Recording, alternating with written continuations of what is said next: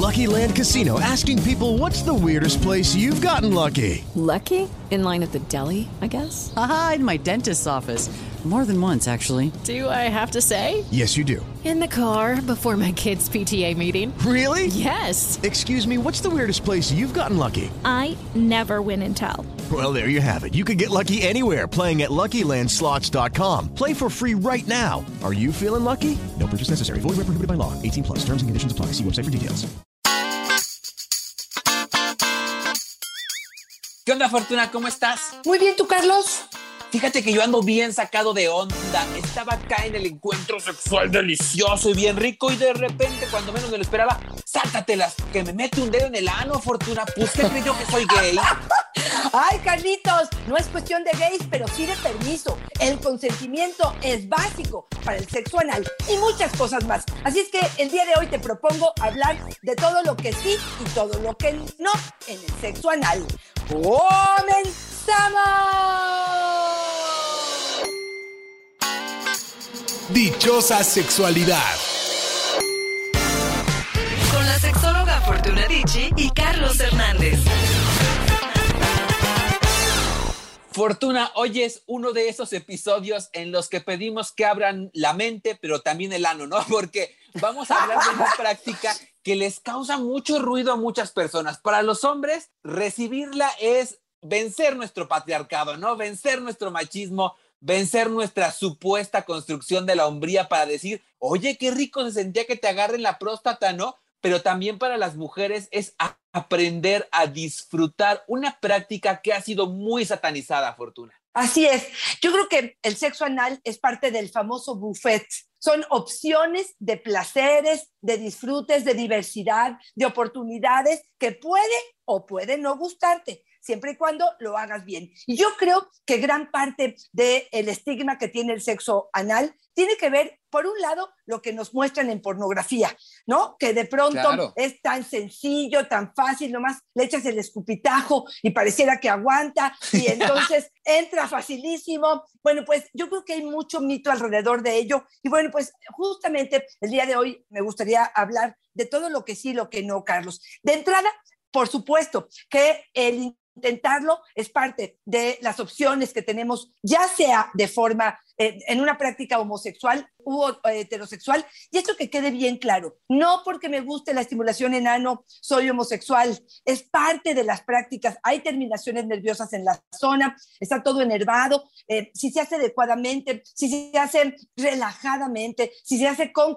consentimiento, que esta es una de las claves que para mí son importantes. Carlos, de verdad, muchas veces me han llegado al consultorio a decir, es que estábamos muy tomados o estábamos hasta drogados y empezamos a tener una práctica sexual, un tema que nunca habíamos tocado, que era el sexo anal, y de pronto me la dejó ir.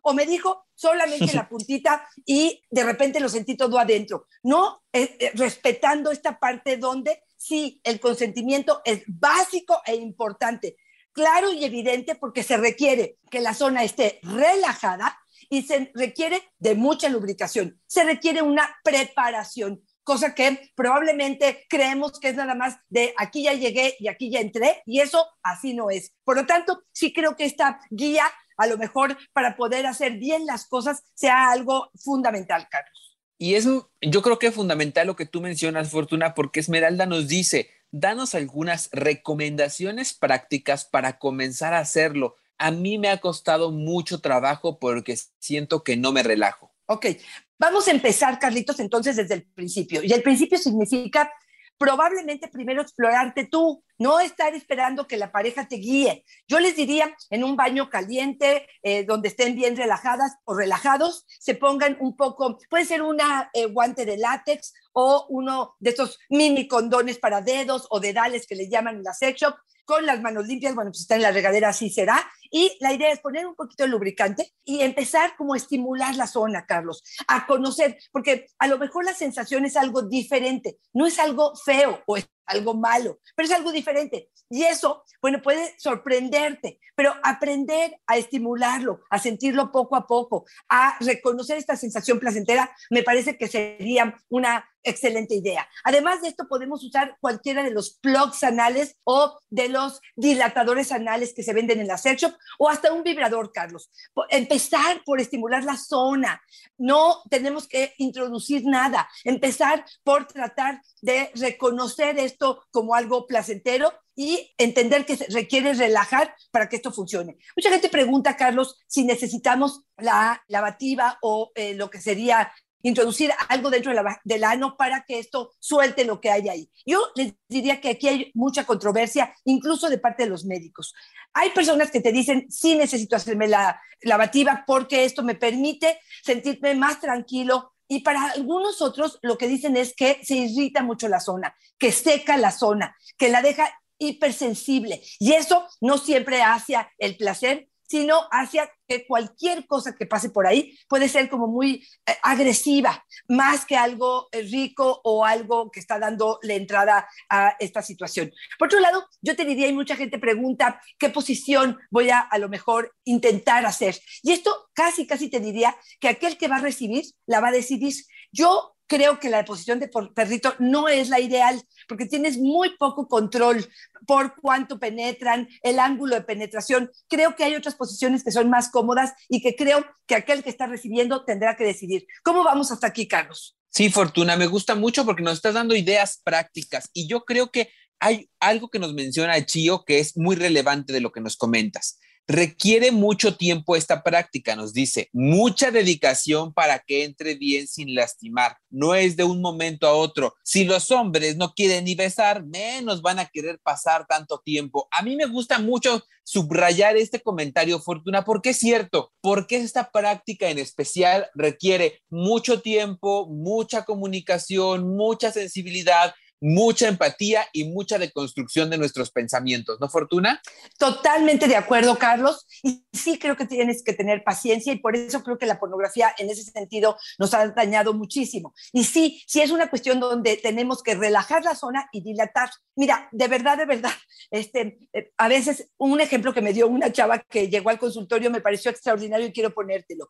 De pronto, sentir una penetración anal sin haber dilatado es como pensar en hacer un sexo oral, pero meter el pene en lugar de en la boca, en la fosa nasal. es, algo donde no cabe, no cabe. Entonces aquí es, si no cabe, es porque no hay suficiente dilatación, porque no está bien preparado, porque no está bien relajado. Y esto, como dice ella, se requiere de tiempo, de estimulación, probablemente clitorial, en la zona del periné, un poco en los labios, probablemente en el ano, un buen rato de caricias. A lo mejor aquí, y dos cosas que me faltaron en la guía principal, es siempre con condón y esto evitando problemas de la uretra probablemente y de cualquier tipo de infecciones de transmisión sexual.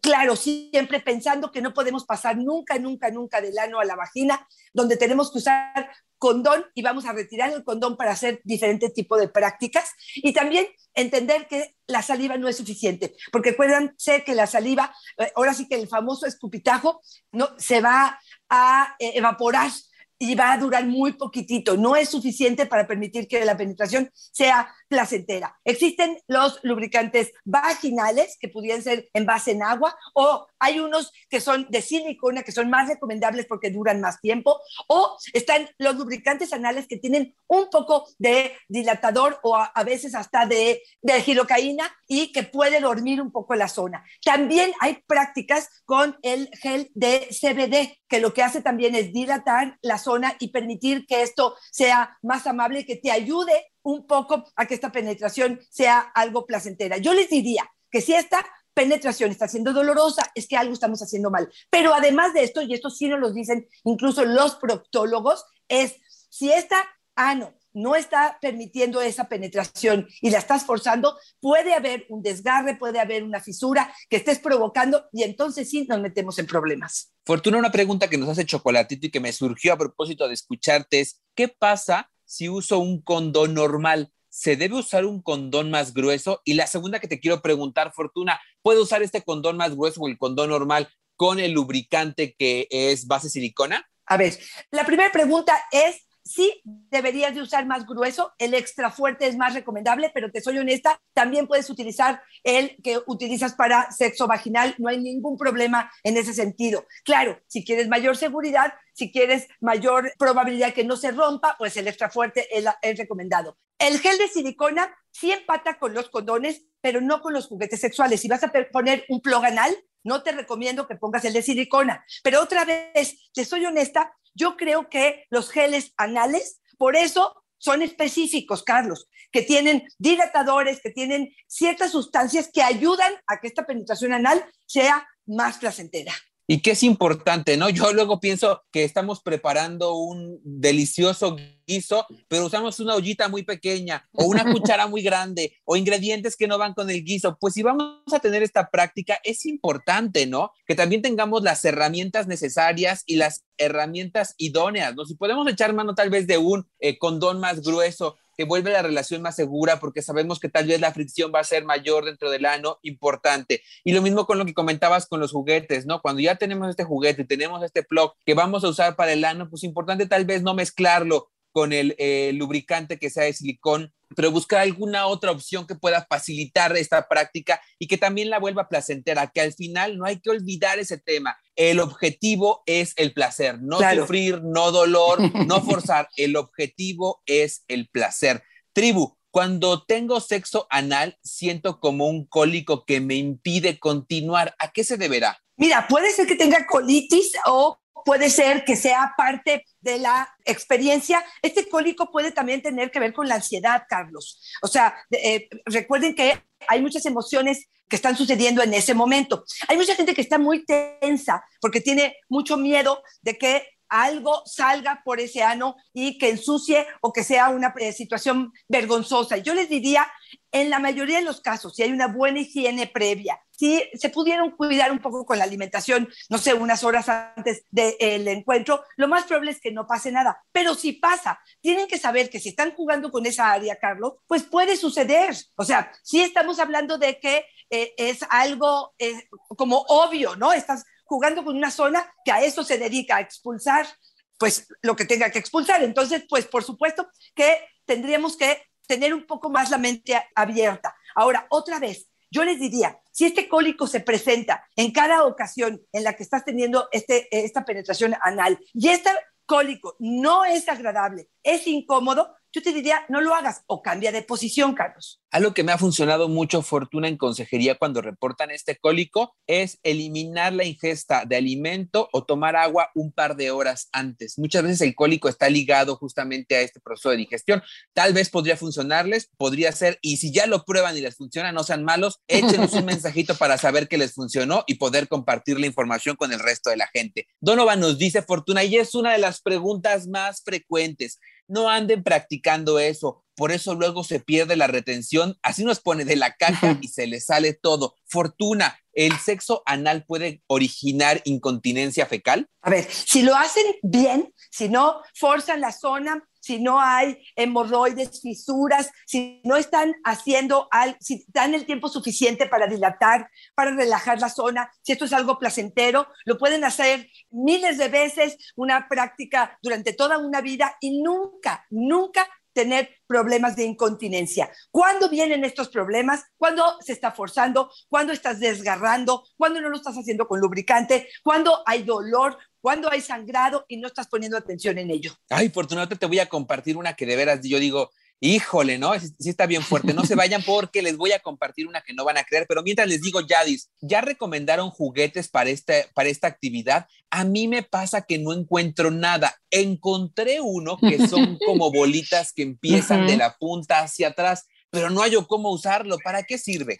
el famoso rosario, el rosario sexual, porque me van a insultar con esto. Pero sí, mira, sí existen muchos juguetes sexuales y es muy importante lo que acaba de preguntar ella. Eh, probablemente pensamos en cualquier balita vibradora, como la uso en la vagina, la uso en el clítoris, puedo utilizarla en los testículos, etcétera. Bueno, pues me la voy a meter al ano. Recuerden que todo lo que va a hacer juego con el ano tiene que tener un tope, así se le llama tiene que tener o una bolita redonda que haga que esta área no alcance a meterse hacia adentro, porque esto es como un succionador, digámoslo así, y de alguna manera se nos puede perder este objeto adentro. Entonces, la mayoría de los plugs anales, de las pirámides que yo les digo, o de los rosarios anales, tienen al final algo donde lo sujetas y donde no lo pierdes. En los rosarios son bolitas, digamos, que empieza con bolita más pequeña y se va hacia bolitas un poquito más gruesas. Y la idea es ir probando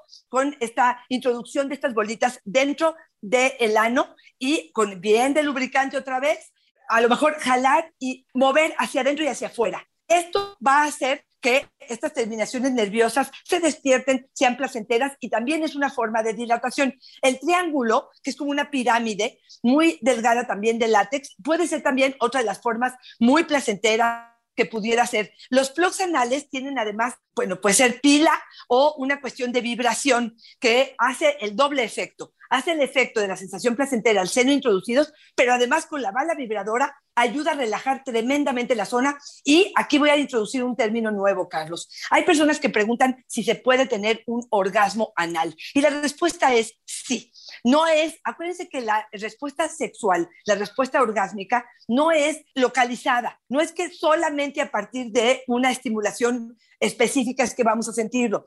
Es un área completa de terminaciones nerviosas que detonan esta sensación placentera que finalmente la respuesta sexual tiene que ver con el cerebro y no con el cuerpo. Pero sí, efectivamente, hay personas que reportan orgasmos anales a partir de la estimulación o de la penetración. Y aquí, si les digo algo, si quieren experimentarlo, si quieren buscarlo o acercarse a la posibilidad, tanto si tienen vulva como si tienen pene, pueden, además de la penetración anal, pueden estimular un poco antes o durante la estimulación anal estas zonas que puedan ayudar a incrementar las sensaciones placenteras. Es como un empujoncito hacia el placer.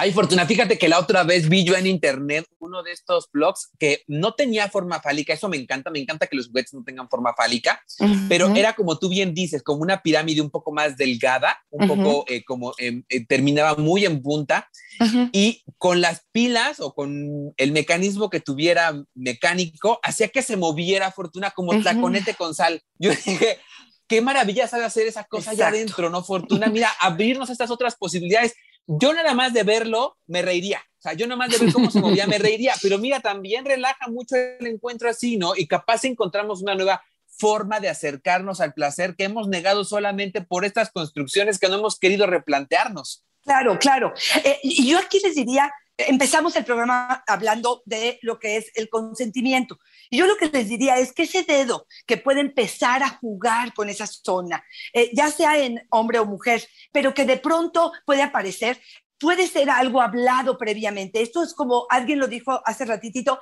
poco a poco, Carlos. Porque si yo de pronto estoy en una actividad normal o estoy en una penetración vaginal o estamos en el juego y siento que entra el dedo o, intenta penetrar el dedo, de verdad es una, es una violación, Carlos. Es algo que se habla, es algo que se platica. Fíjate, yo te diría, al menos en mi experiencia, no solamente personal, sino en el consultorio, eh, la práctica anal es más íntima que la vaginal. Es más íntima, incluso que, la, que el sexo oral. Es la práctica más íntima, porque ahí sí, para que veas, nos metemos a todo lo que hay en nuestro ser. Puede haber suciedad, puede haber otras áreas y sí hay una necesidad de complicidad, de solidaridad, de entendimiento para que esto sea una práctica placentera para ambos. Ahora sí, Fortuna, ahí te va una fuerte que a mí me dejó con la boca abierta. Súbale tantito al aparato reproductor o que nos estén escuchando. O bájenle. o el chamaco cerca. Mónica nos dice, yo mantuve la virginidad gracias a mm. esta práctica. Hasta el matrimonio mantuve mi imen gracias a que permitía que me penetraran por el ano con tal de que no fuera por la vagina. Guau, guau. Mira, este sí es una de las prácticas que sabemos que los adolescentes realizan con esta idea, y la pongo entre comillas porque no me estás viendo, pero este, entre comillas, de poder decir que esto es virginidad, ¿no? Porque si técnicamente virginidad es pene-vagina, bueno, pues entonces eh, eh, las lesbianas se quedan siempre así y, este, los homosexuales también. Pero, pero, pero, hay muchas personas que lo realizan de esta forma aprenden a hacerlo para evitar incluso embarazos o para poder tener intacto su imen para eh, la relación sexual primera que tengan en su matrimonio. A mí me parece que si esto está haciendo algo a partir de la amenaza o de la sensación de cubrir la otra cosa, me parece doloroso, ¿no? Porque aparte, entonces, ¿de verdad no eres virgen? O sea, yo dudaría mucho de que estas prácticas no hablaran de una sexualidad activa. Ya estás teniendo una sexualidad activa, aunque el imen esté intacto, ¿no? Pero por otro lado, también pienso que si esta actividad le es placentera y lo hace de común acuerdo y es una alternativa para ella y evita a como dé lugar ciertas situaciones, no por el motivo, Carlos, pero si esta es una práctica que ella decidió hacer, me parece que desde ahí sí me gusta. Pero creo que la premisa en este caso es ocultar o tapar esta parte de mi sexualidad activa, ¿no? Y yo nada más para cerrar esa pregunta, Fortuna, híjole, sí un llamado, ¿no? A replantearnos si de verdad ese término de virginidad que aprendimos pues en la infancia, en la televisión y la importancia que tiene, así ya preguntarnos, ok, ya aprendimos que era importante, hoy en este momento de mi vida, ¿es importante? De verdad, eso me da valor como persona, eso me categoriza, me vuelve una cosa y me convierte en algo diferente a lo que yo quisiera hacer, corresponde con lo que yo creo hoy sin importar dónde lo aprendí yo creo que sí es importante replantearnos, lo digo, ojalá que cuando tengamos bien, dices, el sexo anal sea porque quiero, y no por andar queriendo hacer una comprobación social de que valgo. Pues está cañón, ¿no? Exactamente, totalmente de acuerdo, sí me parece que es sumamente doloroso esta idea de que dime intacto. Oye, ¿no aprendimos la lección con Clinton? Yo creo que las nuevas generaciones ya ni se enteraron de lo que pasó con Mónica Lewinsky. Pero el señor, el presidente, le preguntaron, ¿tuviste sexo? Con ella dijo, no, y después nos enteramos que era sexo oral y para él eso no era sexo. O sea, si esto es educación sexual, tendríamos que empezar por ahí, ¿no? Y una, me quiero ir despidiendo, Fortuna, con una de las preguntas más frecuentes que nos hicieron sobre todos los hombres. Mira, primero empiezo con Yomina, que nos dice, a mí no me gusta el sexo anal bajo ninguna circunstancia. Se me hace sucio, una cochinada, por eso Dios nos dio los hoyos para cada práctica y lo quiero complementar con Esteban, que nos dice, me encantaría disfrutar esa práctica, pero mi esposa se niega, dice que no es para ella, que jamás lo hará. ¿Cómo convencerla? Para mí es importante. Fortuna, la pregunta del millón que todos los hombres hacen, ¿cómo convencerla? ¿Se tiene que convencer, Fortuna? Dios mío, mira, primero yo creo que es una cuestión donde abramos mentes y queramos los dos jugar o probar cosas nuevas y diferentes, Carlos. Porque sí creo que para muchos este estigma de esta zona sucia y que solamente sirve para defecar, me parece que está muy instalada. Y para quitarla de ahí, yo creo que, este, por supuesto que, hay que tiene que haber muchísima comunicación. Si investigan juntos, si trabajan juntos, no con una penetración anal, solo con probablemente empezar con una estimulación de terminaciones nerviosas. Y, y ojo, ¿eh? ahí le diría a los dos, ¿por qué no empezamos ambos, los dos, a hacer este experimento? Yo juego con tu ano, tú juegas con mi ano. Porque a lo mejor la sensación de muchas es, sí, tú me quieres penetrar, pero tú no sabes lo que yo estoy sintiendo. Déjame hacértelo sentir. Y entonces, Carlos, podríamos estar en la misma plataforma, porque honestamente la penetración anal o la estimulación anal puede ser placentera para ambos, incluso en la penetración, para ustedes hombres, varones, donde estamos cerca eh, con esta penetración de la próstata puede ser más placentero. Yo escuché a un hombre que ha penetrado ano masculino y femenino, no sé si lo estoy diciendo bien, pero a una mujer y ano a un hombre, y lo que decía es que la experiencia es exactamente igual, ¿ok? O sea, lo que siente aquel que penetra es exactamente igual. Y aquí yo lo que les diría es, si empezamos los dos a jugar con nuestro ano, probablemente nos rajamos el 50% de los que estamos claro. intentarlo.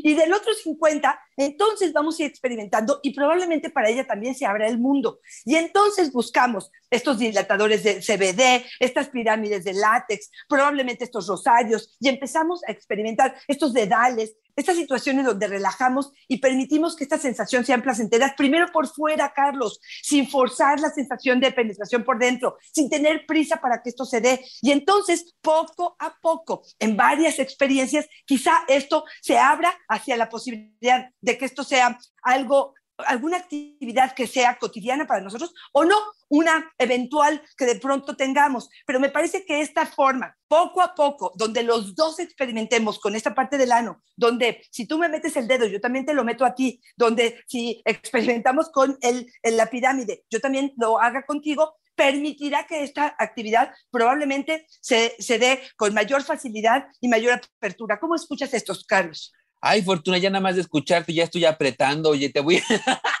estoy escuchando y está haciendo ejercicios. Sí, Fortuna, creo que tiene mucho que ver con apertura. Yo, para irnos despidiendo y si nos pudieras dejar algunos comentarios con los que tendríamos que quedarnos, sería maravilloso. Yo quiero decir eso, Fortuna, quiero decir, tenemos que ir abriendo esta posibilidad, tenemos que ir abriendo el ano, pero también la cabeza, ir pensando en lo que podría para nosotros ser una forma de diversificar nuestros placeres sin dar un no de entrada, sin que nuestro no esté fundamentado el no porque es malo, no porque es sucio. Y aunque es respetable que corresponda con nuestra creencia, tendríamos que argumentarlo de una, de una forma con más contenido, ¿no, Fortuna? Tendríamos que estar llevando nuestras, eh, nuestros argumentos y nuestras construcciones de narrativas a elementos informados. Y creo que si después de tener esta información, si después de conocer la práctica, si después de saber lo que podría proporcionarnos y no, decidimos que no, ese no se respeta. Y no es un tema de convencer, pero sí es un tema de abrirnos, de conversarlo y de dar un sí o un no informado. Totalmente de acuerdo. Y por favor, no intenten hacerlo tomados, ¿no? Porque muchos de los hay accidentes que me equivoqué de ano fue el resultado me de equivoqué de ano. noche No era el tuyo, el de la vecina. eh, mucho provocado por esas noches de alcohol que dicen, ay, es que me equivoqué. Yo lo que les diría es, estoy de acuerdo con Carlos, tiene que ser una actividad consensuada, informada, porque yo creo que gran parte de los errores de pensar que el sexo anal tiene que ser doloroso es debido a todos los errores que llevamos a cabo de la mala información que tenemos con respecto a ello. Puede ser una actividad placentera, puede ser delicioso, puedes experimentar cosas muy placenteras, de verdad, de verdad placenteras, pero sí creo que tiene que ver con el consentimiento y hacerlo bien. Y no tiene que ser una actividad para todos los días ni para todas las parejas. A veces puede ser con un pene grande o uno pequeño tengas, mm, o con una pareja en específico, tengas más ganas de compartir esto. A lo mejor sí aceptas el dildo, pero no aceptas el pene. Este, a lo mejor se está forzando demasiado. Y todo esto tiene que ver con una excelente comunicación, Carlos. Yo eso es lo que les diría. Hablen de esto, estoy de acuerdo contigo. Hay personas que podrán decir al final no y se tendrá que aceptar.